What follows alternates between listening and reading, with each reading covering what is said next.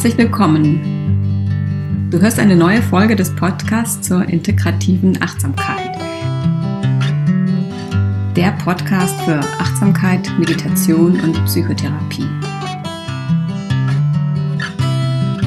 Und in dieser Folge geht es um Achtsamkeit und Natur oder auch natürlich Achtsamkeit.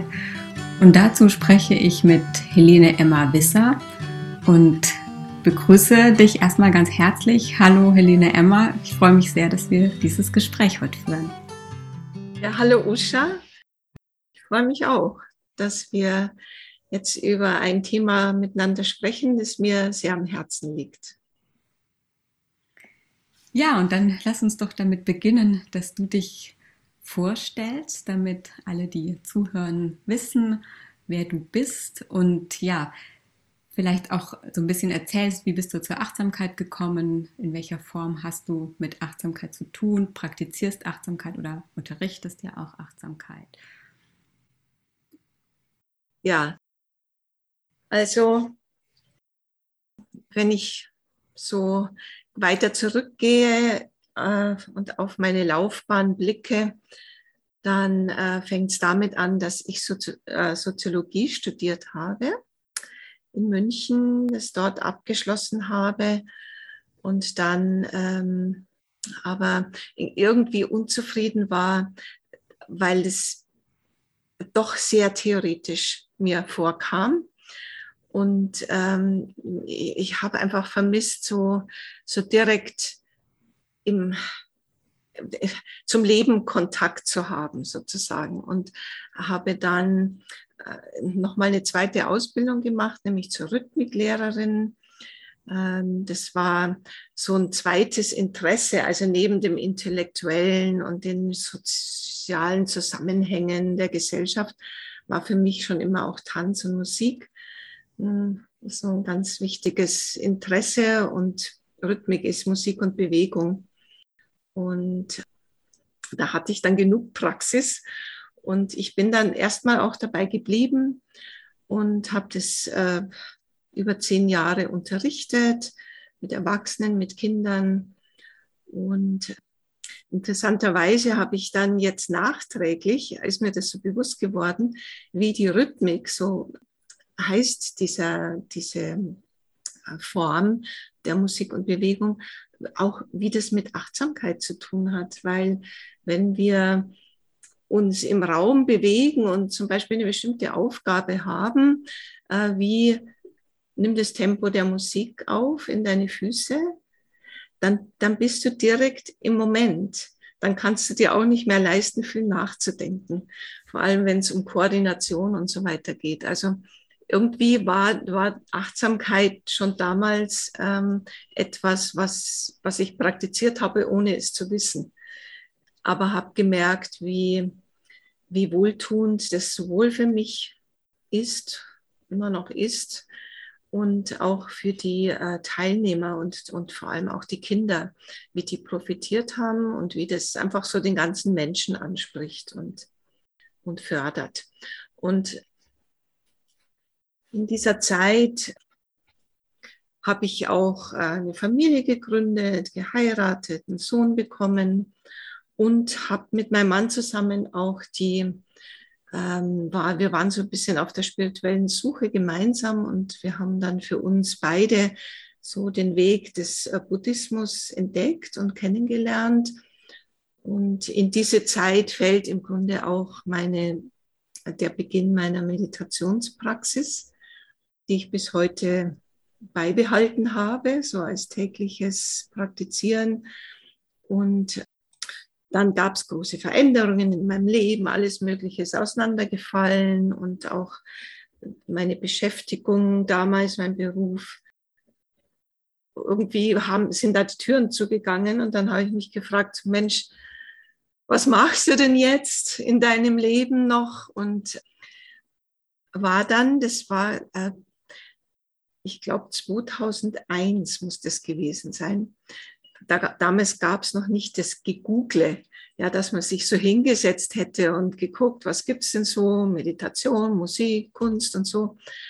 Aber es gab schon E-Mail und bestimmte Netzwerke und ich war da auf einem Buddhismus-Netzwerk eingetragen und über die habe ich dann erfahren, dass es eine MBSR-Lehrerausbildung gibt in Deutschland ähm, und habe dann beschlossen, äh, das zu machen. Das war damals die erste Ausbildung, die es gab bei der Linda Lehrhaupt in Bettburg bei Köln.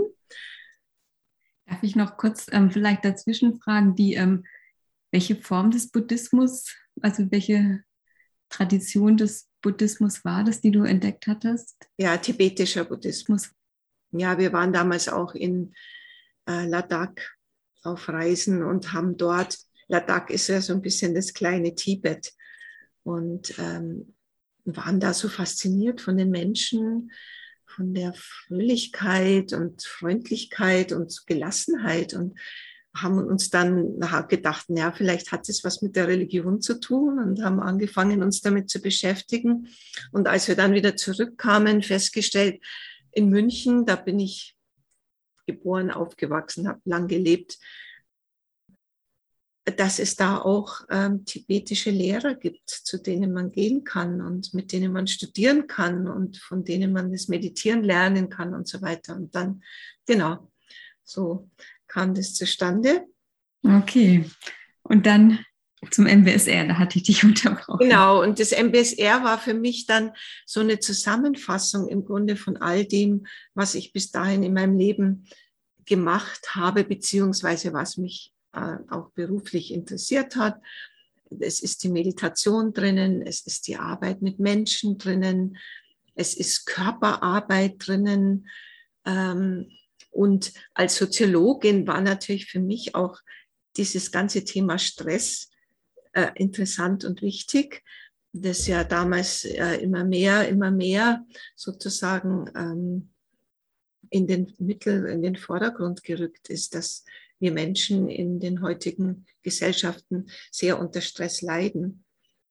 Also jedenfalls ähm, bin ich dann äh, nach Bedburg gefahren und habe die Ausbildung gemacht. Und, und dann danach, da war es noch nicht viel an Nachfrage. MBSR war kaum bekannt im Grunde genommen.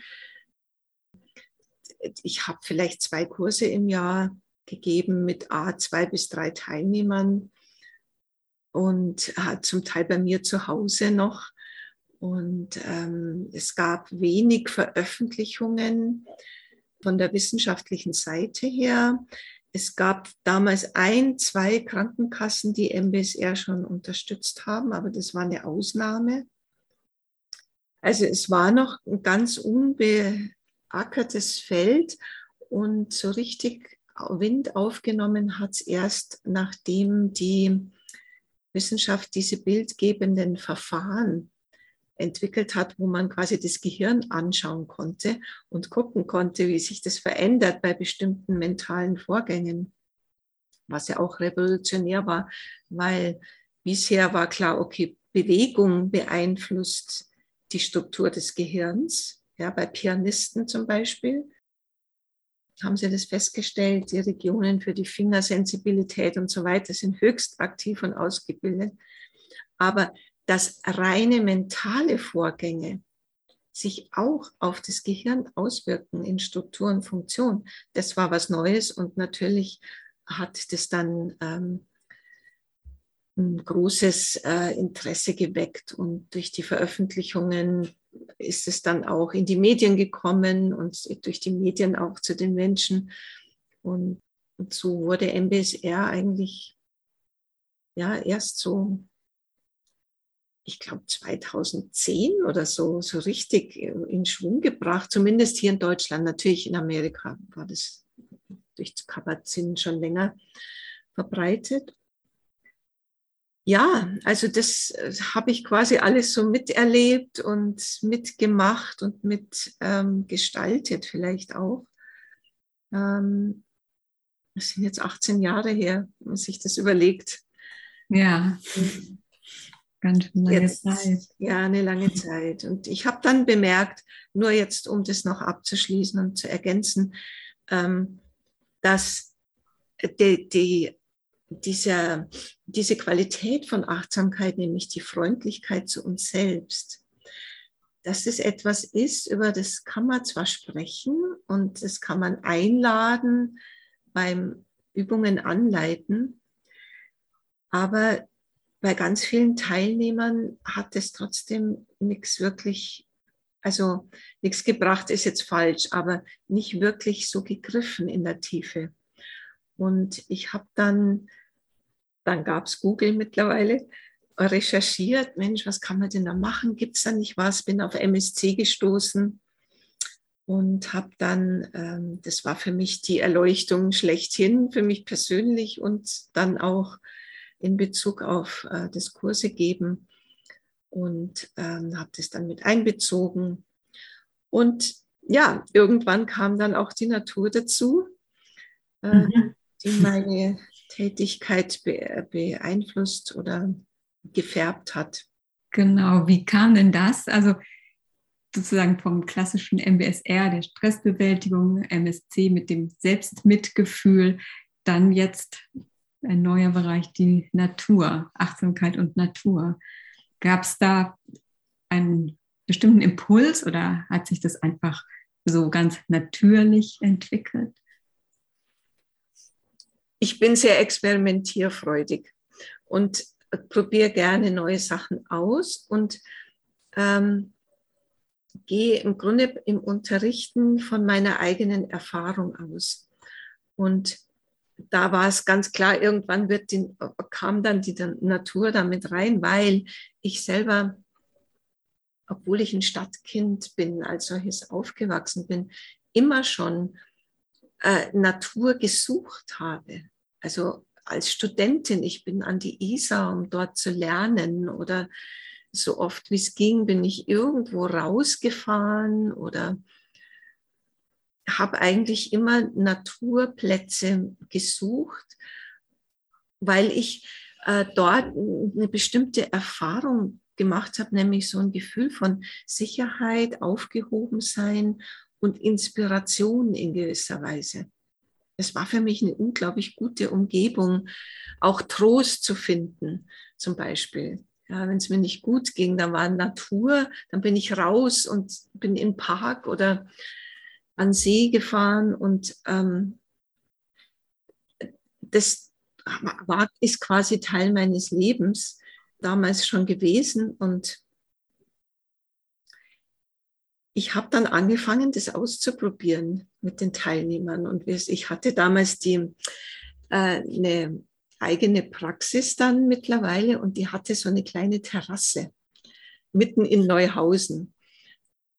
Und dann sind wir oft auf die Terrasse rausgegangen und haben dort meditiert und uns bezogen auf das, was uns dort umgeben hat, an zum Beispiel Vogelgezwitscher oder äh, Kinder in der Ferne, die da gespielt haben oder der Wind, der geweht hat und wie wir den gespürt haben auf der Haut und so weiter.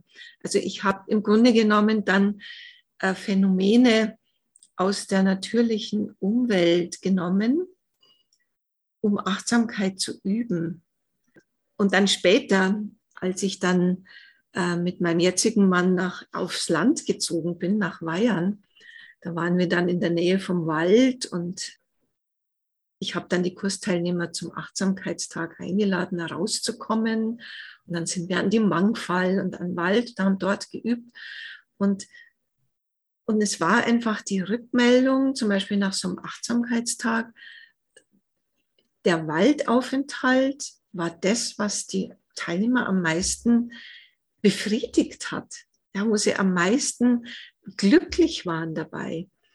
Dann habe ich zu meinem Mann gesagt, also hey, das ist toll, ja, das ist wunderschön. Und ähm, lass uns mal schauen, äh, was gibt es denn da sonst noch außer uns? Vielleicht gibt es schon andere Leute, die das auch machen. Und dann sind wir gemeinsam, und da geht jetzt schon fast die gemeinsame Reise zwischen mir und meinem Mann los, auf Shinrin-yoku gestoßen. Also auf das japanische Waldbaden. Und ähm, das war dann wie, wie so eine Erleuchtung. Mensch, wow, das gibt es ja schon, ja, was wir machen. Und das ist auch wissenschaftlich total gut erforscht. Und dann haben wir nochmal eine Ausbildung gemacht, beide zum Shinrin Yoku Practitioner. Und ich habe dann bei der Uni München und dem Kneipp Ärzteverband nochmal auch ähm, eine Ausbildung gemacht, Waldgesundheitstrainer heißt es. Mhm. Und, ähm, und dann haben, haben wir jetzt außer im Zusammenhang mit MBSR-Kursen Waldtage angeboten, Waldführungen auf der Grundlage von Achtsamkeit. Wir haben mit Hunderten von Menschen, waren wir da in Weihern unterwegs und ähm, haben wirklich wunderschöne Erfahrungen mit den Menschen gemacht, die, die alle ganz zufrieden und ganz entspannt und beglückt und bereichert äh, wieder nach Hause gefahren sind. Und äh, wir machen auch Retreats, also wochenweise, wochenlange Veranstaltungen, Achtsamkeit und Natur in verschiedenen Ländern in Europa. Wir hatten eins in Japan geplant, 2020. Du kannst dir denken, warum das noch nicht mhm. zustande kam. Leider, um an die ja. Wurzeln zu gehen. Aber ja, also so, so hat sich das im Laufe der Zeit entwickelt und wir waren ja. erstaunt, wie viele junge Menschen gekommen sind zu uns aus aller Herren Länder. Mhm. Das heißt, das ist eine ganz große Sehnsucht nach, da nach Natur erleben. Hast du denn eine Erklärung dafür, warum, warum, also woher diese Sehnsucht kommt oder warum ist das so wohltuend für uns? Warum tut es uns so gut, in der Natur zu sein, draußen zu sein, im Wald zu sein? Ja, das wissen wir, gell? Also auch wenn man nicht Achtsamkeit macht im Wald, dann tut ein Spaziergang draußen äh, im Park oder im Wald oder am Meer oder wo auch immer in den Bergen, das tut gut. Da gibt es ein, da gibt es verschiedene Erklärungsmöglichkeiten. Eine finde ich sehr einleuchtend. Das nennt man Biophilia-Effekt.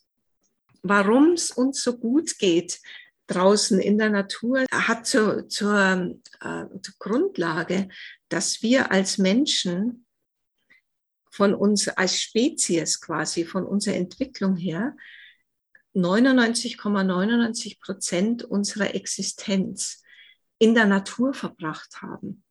Wir haben ja früher als Mensch, haben wir in der Natur gelebt. Da gab es keine Städte oder irgendwas, sondern wir Menschen waren draußen. Und insofern ist unser ganzes System immer noch ähm, von dieser Affinität geprägt. Ja, also dass wir in gewisser Weise ähm, körperlich reagieren, wenn wir draußen sind und das bei uns so ankommt, wie wir sind zu Hause. Ja, das ist unser Zuhause in der Natur. Äh, Erich Fromm, also der Psychotherapeut und Philosoph, der hat den Begriff Biophilia geprägt und das bedeutet zum einen, das ist die Liebe des Menschen zur Natur oder zum Lebendigen. Das ist etwas, was da ist. Ja. Und auch der, der ähm, Harvard-Universitätsprofessor Edward O. Wilson beschäftigte sich auch mit Biophilia und der sagt, das ist das menschliche Bedürfnis, sich mit anderen Lebewesen zu verbinden. Ja, also das Bedürfnis nach Verbundenheit ist jetzt quasi in uns angelegt, nicht nur in Bezug auf andere Menschen, sondern in Bezug auf generell anderes Leben. Ja, Tiere, Pflanzen, Landschaft und so weiter und so fort. Ähm, also im Grunde genommen, wenn wir draußen sind, dann verbindet uns das so ganz auf einer unbewussten Ebene vielleicht mit unseren Wurzeln. Und das hat etwas sehr Erdendes oder etwas auch sehr Beruhigendes an sich. Ja, wenn man mit den eigenen Wurzeln in Kontakt ist und sich verbunden fühlt. Ja, also das, das wäre eine Erklärung, warum es mhm. so gut geht. Und dann gibt es natürlich noch äh, sowas wie, also ich weiß halt jetzt mehr über den Wald, äh, weil ich mich damit mehr beschäftigt habe. Der Wald an und für sich hat auch viele Eigenschaften, die für uns gesund sind, ja, wo wir uns wohlfühlen. Und ähm, jetzt abgesehen von, von der Luft, die rein ist im Wald, weil die Blätter und Nadeln Schadstoffe ausfiltern äh, und die Blätter und Nadeln auch Sauerstoff abgeben. Aber es ist jetzt nicht mehr Sauerstoff im Wald als woanders. Aber die Luft ist sauberer, ist reiner und die duftet, die ist erfüllt mit, mit, ähm, mit ätherischen Ölen. Ja. Insofern wirkt sich das positiv auf unseren Körper aus. Ähm, und dazu hast du doch auch ganz viel, das hast du mir im Vorgespräch auch erzählt, dazu gibt es auch ganz viele Forschungsergebnisse tatsächlich irgendwie welche Wirkung die Natur hat auf unser Stresserleben insbesondere. Also deshalb diese wohltuende Wirkung, vor allem auch bei, bei Stress. Und kannst du das noch ein bisschen näher beschreiben, diese, was es da für spannende Ergebnisse gab oder gibt? Ja, ja, das, äh, das ist das Thema Stress ist auch in Japan eben äh, ein sehr eins, eins das im, im Vordergrund der Aufmerksamkeit war, damals schon in den 70er Jahren. Und die Japaner haben dann, ne, die haben sowieso eine andere Beziehung zur Natur. Bei denen gibt es ja auch eine, die Shinto-Religion, also eine Naturreligion. Insofern lag es vielleicht für die Japaner näher zu sagen, okay, lasst uns in den Wald gehen ja, äh, raus aus dem Büro und in den Wald. Und ähm, da gibt es wirklich Programme auch von den Firmen, wo die Mitarbeiter dann auf Shinrin-yoku geschickt werden. Dann wurde das auch unterstützt, äh, das wissenschaftlich zu untersuchen. Und also Stress kann man ja messen, zum Beispiel durch die Cortisolkonzentration im Speichel. Kann man messen äh, in der Aktivität des ähm, parasympathischen und sympathischen Nervensystems. Also das Sympathische ist sehr angeregt, wenn wir gestresst sind. Und das parasympathische Nervensystem ist angeregt, wenn wir entspannen, wenn wir in Ruhe kommen, wenn wir schlafen oder wenn wir bewusst atmen, äh, dann regen wir auch das parasympathische Nervensystem an. Stress kann man auch am Blutdruck bemerken und an der Pulsrate. Und ähm, alles, was ich jetzt genannt habe, also all diese Faktoren sind im Grunde erhöht, wenn wir gestresst sind. Und es wurde dann äh, gemessen, die, die Teilnehmer in, in Japan gingen bevor sie in den Wald gingen, in so ein kleines äh, Arztzimmer am Rande des Waldes und da wurden diese Faktoren gemessen. Ja, Cortisol, Blutdruck, Pulsfrequenz ähm, und auch es war eine Möglichkeit, das, äh, das, die Aktivität des Nervensystems zu messen. Und dann war Waldbaden und nach drei Stunden ungefähr ähm, kamen sie zurück und wurden wieder gemessen. Und es wurde einfach ganz klar festgestellt, dass alle Werte gesunken sind. Also um das Ganze in Zahlen auszudrücken, ähm, nach einem Waldbad ist es die Cortisolkonzentration im Speichel um 15,8 Prozent gesunken, die Pulsrate um 3,9 Prozent dann die beiden Blutdruckwerte, der obere 1,9 und der untere 2,1 Prozent.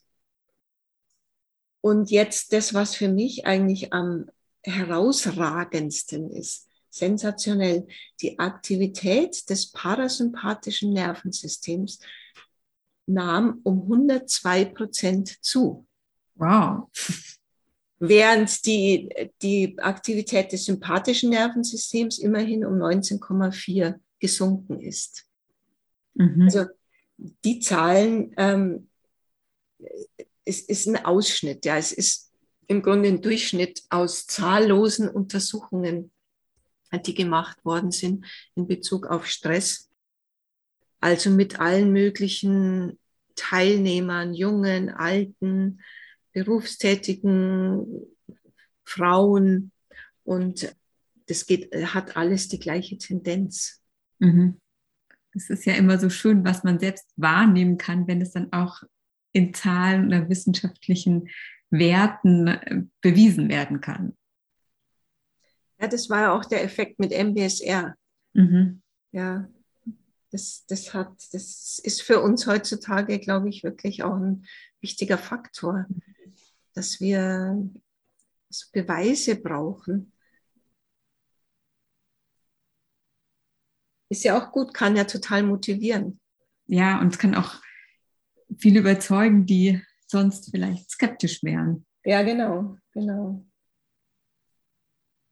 Jetzt noch, was ich noch erwähnen wollte in Bezug auf, warum uns der Wald so gut tut oder das Draußensein. Ähm, es ist unser Immunsystem, das in Kommunikation tritt mit der Umgebung. Und im Wald ähm, in der Luft, ich habe schon gesagt, da, die ist ziemlich rein. Gleichwohl gibt es da die, eben die ätherischen Öle und auch sowas, das nennt man Terpene. Das sind Moleküle, die die Bäume absondern über die Blätter und Nadeln und die beinhalten bestimmte Informationen, die sie sich gegenseitig senden.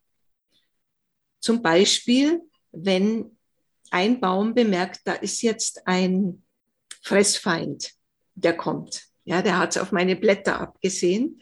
Dann sendet er diese Information aus und die anderen Bäume weiter drin im Wald, die, die verstehen das. Und die können dann, ähm, und das tun die auch, entsprechende Abwehrmaßnahmen einleiten, zum Beispiel bestimmte Stoffe in die Blätter senden, dass es nicht mehr schmeckt ja, oder, oder in die Rinden Stoffe senden zur Abwehr und so weiter. Und diese Terpene, die atmen wir ja auch ein, wenn wir im Wald sind. Und unser Immunsystem reagiert total positiv darauf. Das wird angeregt. Und ja, der Professor Lee in Japan, der hat äh, das gemessen, zum Beispiel die natürlichen Abwehrzellen in unserem Blut die vermehren sich während eines Waldbades um 40 Prozent zum Beispiel ist eine unglaublich hohe Zahl, ja, nach, nach drei bis vier Stunden Waldaufenthalt. Und das bleibt auch so. Je nachdem, wie lang man im Wald ist, nach drei bis vier Stunden, äh, da bleibt es noch eine Woche so. Ja, dass die natürlichen Killerzellen und andere Abwehrzellen aktiver auch sind und sich vermehren. Und ich denke, dass das auch etwas ist, was wir unbewusst spüren, mhm. dass wir uns erholter fühlen, gestärkt vielleicht. Wie sieht denn so eine Achtsamkeitspraxis in der Natur aus? Du hast jetzt oft das Shinrin Yoku erwähnt. Würdest du auch sagen, ist das auch eine Form von Achtsamkeit? Also, weil was ich so raushöre, es geht vielleicht nicht nur darum, einfach nur draußen zu sein. Es ist schon eine bestimmte Art, draußen zu sein, oder? Ja, also draußen zu sein, jetzt, wenn wir von Natur und Achtsamkeit sprechen, bedeutet, dass wir tatsächlich gegenwärtig sind, dass wir präsent sind mit dem, was um uns herum ist. Also wenn ich zum Beispiel Mountainbike oder äh, jogge oder spazieren gehe mit, mit einer Freundin und wir unterhalten uns über dieses und jenes und Gott und die Welt. Vielleicht tut uns das auch gut, aber wir sind nicht wirklich da mit dem, was uns umgibt. Wir beziehen uns nicht drauf in dem Sinn. Ja, das ist vielleicht wie so eine Kulisse und die gute Luft, ja, ja, die hat ihre Wirkung dann sowieso. Aber was wir mit Achtsamkeit erreichen können, ist eine ganz andere Verbindung mit der Natur. Und jetzt Natur bedeutet im Grunde genommen die natürliche Welt. Das ist da, wo wir leben. Ja, es, natürlich, es gibt die vom Menschen gemachte Welt, die ist aber ihrerseits wieder in der natürlichen Welt vorhanden. Ja, nach jeder Stadt kommt ein Feld oder ein Baum. Und das heißt, Natur ist etwas, was immer da ist, was uns immer umgibt, was uns nährt, womit wir in Verbindung stehen, immer, auch wenn wir es nicht bemerken. Und ich glaube, dieses Bewusstsein ist so ein bisschen verloren gegangen, dass wir eigentlich äh, Naturwesen sind, dass wir, dass unser Körper Natur ist, dass wir von der Erde leben, ja, dass, dass unsere Nahrung im Grunde ist Natur, kommt aus der Natur, ist von der Erde gemacht. Das heißt, auch die, die Elemente, die vier Elemente, zum Beispiel Atem. Ja, wir atmen und verbinden uns damit mit einem der Elemente, nämlich mit Luft. Und das, natürlich muss man das nicht jeden Tag sich so ja, eintrichtern, irgendwie so strikt, aber ich glaube, unsere Gesellschaft hat es irgendwie vergessen. Und die Natur ist dann vielleicht so ein Raum, wo man wiederum was macht, und was wir mit Achtsamkeit in der Natur versuchen, ist, dass wir mehr sein können, dass wir aus dem Tun rauskommen und mehr mit dem sind, was uns umgibt, dass wir ähm, uns interessieren, dass wir genau schauen, dass wir riechen und hören und auch tasten, berühren und äh, dabei auch äh, natürlich einerseits viel entdecken für uns, Überraschendes. Also wie lang man ein Blatt zum Beispiel betrachten kann und immer wieder was Neues an Struktur, an Färbung, an Formen, Vielfalt entdecken kann, ist erstaunlich. Ja, normalerweise sind wir schnell fertig. Ja, mhm. ja herzförmiges Blatt, äh, grün, kurzer Stängel ja, oder Eichenblatt, ja, dann ist für uns die Sache erledigt. Aber was das wir dann schon wieder die, das Benennen und kann ich einordnen und was du ansprichst, ist eher das wirklich die Sinne zu öffnen, mit den Sinnen wahrzunehmen, nicht mit einem mhm. Konzept oder einer Bezeichnung dahin zu gehen, oder? Sondern wirklich sich für die ganze sinnliche Erfahrung zu öffnen. Ja, das ist ganz wichtig. Also das ist eins der großen Haupt Felder im Grunde genommen, dass wir unsere Sinne wecken. Wir leben ja auch in einer sehr sinnenreduzierten Welt. Ja, wann berühren wir schon mal was mit, mit Bewusstsein? Das, wir wollen eigentlich gar nicht einander zu nahe kommen und auch nicht Dingen zu nahe kommen oft. Ja, das, wir halten Abstand, die Türen gehen von selber auf ja, am Flughafen muss man nur das, die Hand unter das Wasserhahn halten, dann läuft das Wasser und so weiter. Und, und, aber gleichwohl ist die Sinneserfahrung für uns ganz wichtig als Mensch. Ja, für unsere Ganzheit, für unsere Zufriedenheit, für das, wie wir uns selbst erleben. Also das ist ein ganz wichtiger Aspekt der Achtsamkeit in der Natur, dass wir mit den Sinnen uns beziehen und Verbindung herstellen und gleichzeitig dann schauen, okay, was löst es in mir aus? Was resoniert? Was kommt da in Resonanz bei mir selbst? Ja, wie, was das Beispiel, das ich genannt habe, ja, mit dem Blatt. Was erlebe ich dann innerlich dabei? Ist da Staunen oder, oder einfach Interesse? Ist da Gegenwärtigkeit? Bin ich total präsent damit? Äh, ist es, wird es mir langweilig? Ähm, denke ich lieber an was anderes, ja, dass wir schauen, was, was geschieht in mir, während ich mich auf die Umwelt beziehe. Und dadurch können wir auch einiges über uns selbst erfahren und vielleicht auch Bereiche in uns entdecken und in Berührung kommen, die uns vorher gar nicht so bewusst waren. Aber zu einem, ja, zu einer sagen wir sagen, Achtsamkeit in der Natur ist jetzt nicht nur die Sinne, sondern auch, dass wir, ich sage immer, okay, wir haben fünf Sinne, aber es gibt noch den Herzsinn, den nehmen wir mit.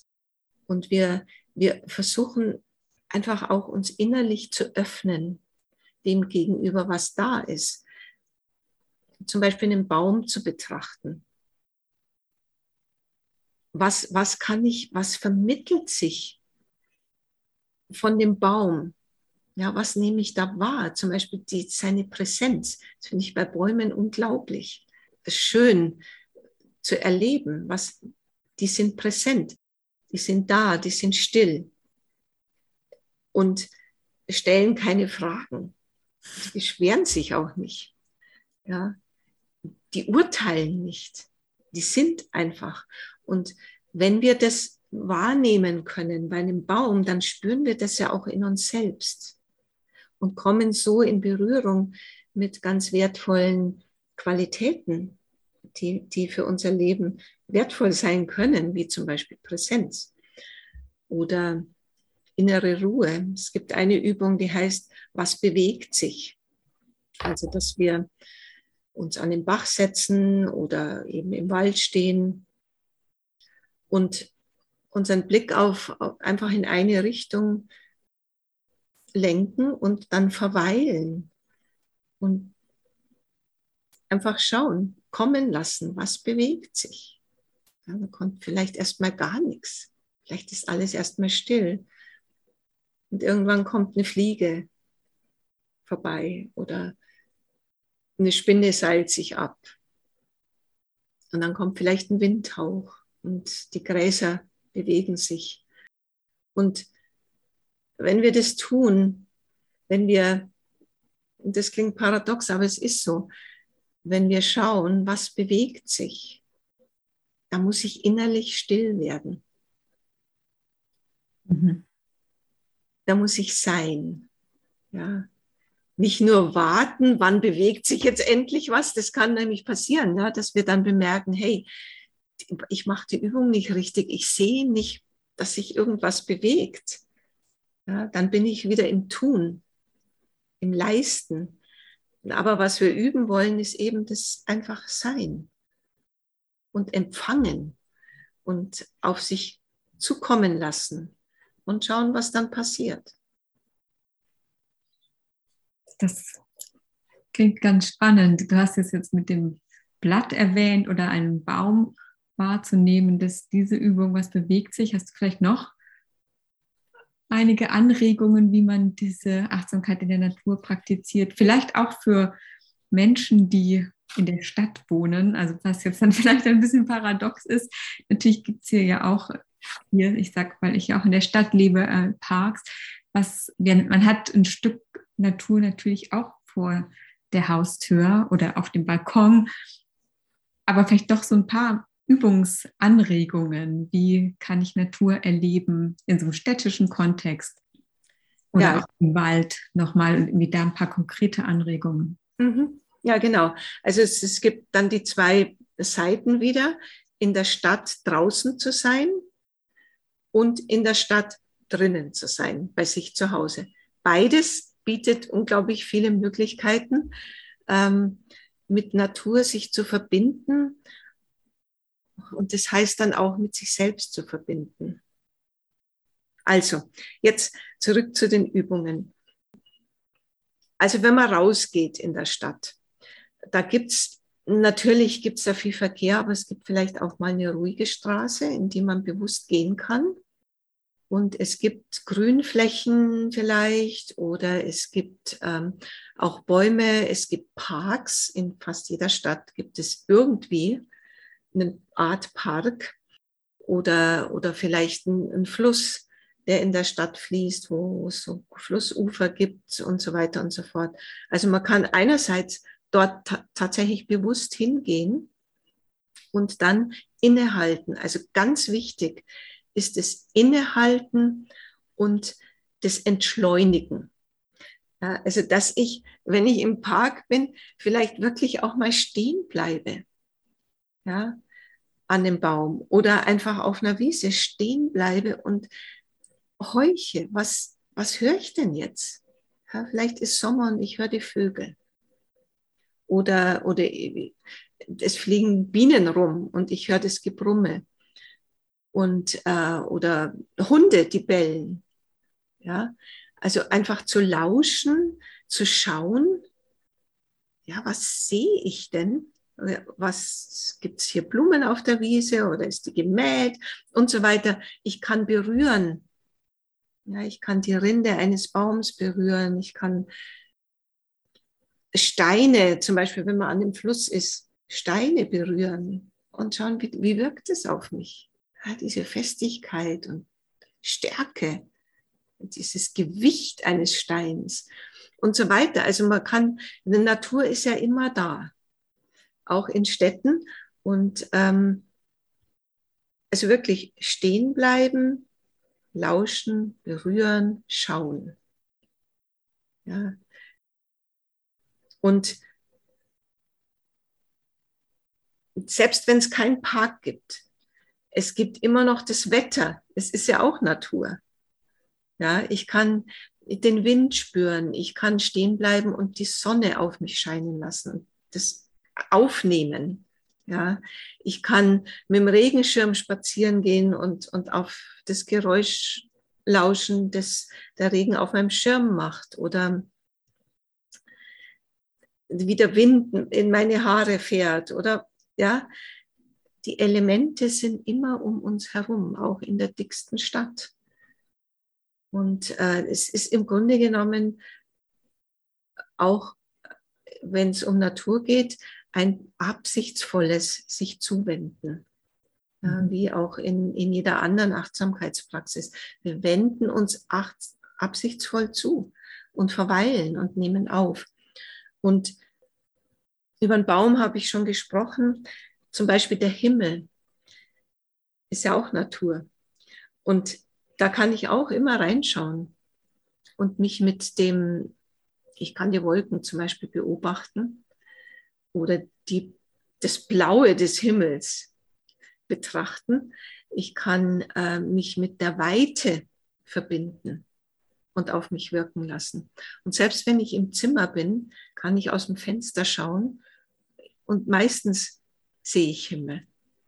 Ja, wenn nicht, muss ich vor die Haustür treten, aber dann sehe ich den Himmel und, und dann einfach verweilen. Das ist etwas, was wir wieder lernen müssen. Ja, zu verweilen und nicht gleich zu sagen, ah ja, kenne ich jetzt schon, ah, heute ist der Himmel blau fertig, ja, sondern ein bisschen das eigene Herz öffnen. Wenn wir jetzt von drinnen sprechen, das haben die, die Japaner auch untersucht. Interessanterweise war das für die auch ein Anliegen. Was machen Menschen, die nicht in, in, auf dem Land leben? Ja, Gibt es da Möglichkeiten? Und das wurde zum Beispiel untersucht, ähm, Zimmerpflanzen anzuschauen. Ja, wie das sich auswirkt auf diese ganzen ähm, ähm, Elemente, die ich vorher aufgezählt habe, Pulsrate, äh, Cortisol, Nervensystem und so weiter. Und ähm, zum Beispiel ein Versuch, da haben Menschen, junge Menschen, Studenten, haben drei Minuten Zimmerpflanzen angeguckt in einem Raum. Und ähm, dann wurde gemessen, parasympathisches Nervensystem, Aktivität erhöht um 13,5 Prozent. Immerhin. Sympathisches Nervensystem abgenommen 5,6 Prozent. Oder auch Bonsai, das ist halt in, in, in Japan so eine Sache, sich mit Bonsai zu beschäftigen oder einfach auch zu Hause, ja, Kräuter zu halten in Töpfen und um sich, um sich um die zu kümmern. Das ist auch, man bezieht sich dann auf die Natur und das hat gleiche Wirkung. Genauso wie Blumenarrangements anzuschauen, frisch geschnittene Blumen. Unglaublicher Effekt, das gleiche wie, so ähnlich, zum Beispiel ähm, bei Gesundheitspersonal. Die haben ähm, sich in den Raum gesetzt und da waren irgendwie, war ein Rosenstrauß. Und dann haben die den betrachtet für vier Minuten. Und dann war ihr parasympathisches Nervensystem, die Aktivität um 33,1 Prozent gestiegen. Ja. Und es ist ja schön zu wissen, dass die Werte sich verbessern.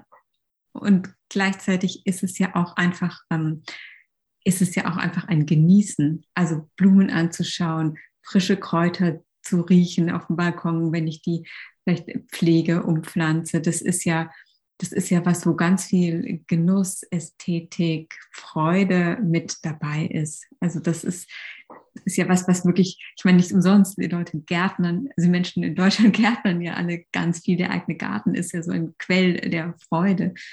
Mhm. Und was ich jetzt ganz spannend fand von dem, was du so aufgezählt hast, dass es weniger um das Tun geht, also wie du es ja auch gesagt hast, sondern dass es, dass diese Seinsqualität stärker ist und wirklich stehen bleiben, nicht einfach nur durch die Natur laufen. Ich meine, auch das finde ich tut schon gut, aber es geht einfach, man kann noch viel mehr mitnehmen, wenn man wirklich dann auch ruhig wird und sich darauf einlässt, was an das zu betrachten, wahrzunehmen, zu spüren, was man gerade sieht.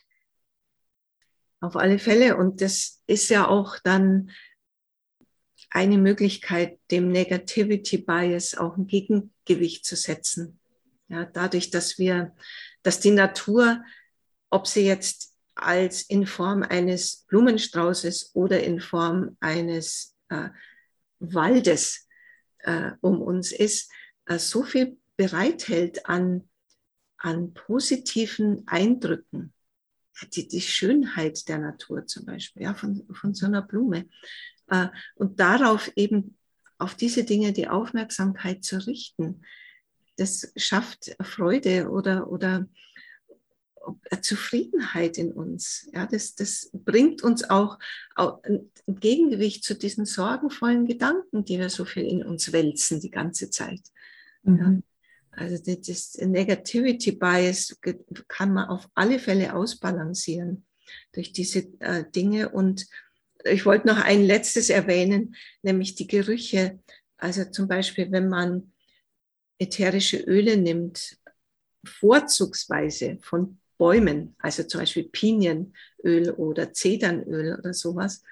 Und ich mache das manchmal, ich rieche dann einfach so an dem Fläschchen. Ja, ich schraube es auch auf und schnüffel ein bisschen dran.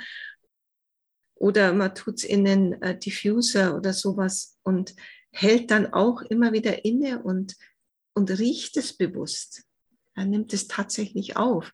Dann wird, wird das helfen, dass, dass wir uns entspannen und dass diese Stressschlaufe im Moment unterbrochen wird dass wir einen Moment lang freier sind und, und bereicherter. Deshalb denke ich mir, kommen wir hier zum Schluss und ich ähm, ja, das waren ganz viele, ganz wertvolle Anregungen und es gäbe jetzt natürlich noch dieses Thema Achtsamkeit, Natur und Klimawandel, aber das ist vielleicht dann Thema für eine weitere Folge dieses Podcasts. Deshalb denke ich mir, kommen wir hier zum Schluss und ich gibt es was, was du vielleicht jetzt noch gerne allen, die zuhören, mitgeben möchtest zum Abschluss?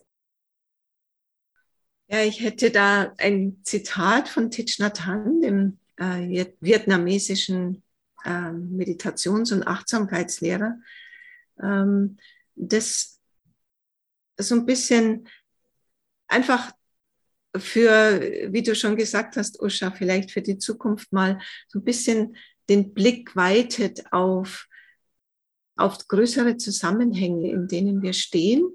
Und dass es zum einen natürlich darum geht, dass wir um uns selbst, um, dass wir uns um uns selbst kümmern, ja, dass wir lernen, wie wir mit den Herausforderungen äh, heilsam umgehen können, vielleicht mit der Unterstützung der Natur. Sie ist zumindest da, da für uns. Ja, wir können sie nutzen. Wir können uns äh, ihr zuwenden und die Zuwendung zur Natur ist jetzt auch historisch gesehen wieder dran. Ja, die Menschen haben sich lange von der Natur immer weiter entfernt. Und jetzt sind wir an dem Punkt, da müssen wir uns, da müssen wir uns umdrehen und wieder zur Natur schauen und, äh, und oh, unsere Verbindung erkennen, die wir miteinander haben. Und da ist das ähm, Zitat von Hanh, das ich jetzt einfach zum Abschluss gerne vorlesen möchte, glaube ich, ganz passend. Wenn du aufwachst und siehst, dass die Erde nicht nur eine Umgebung ist oder die Umwelt, sondern dass die Erde wir sind, dann berührst du die Natur des Interseins, des gemeinsamen Existierens. Und dann kannst du eine wirkliche Kommunikation mit der Erde führen.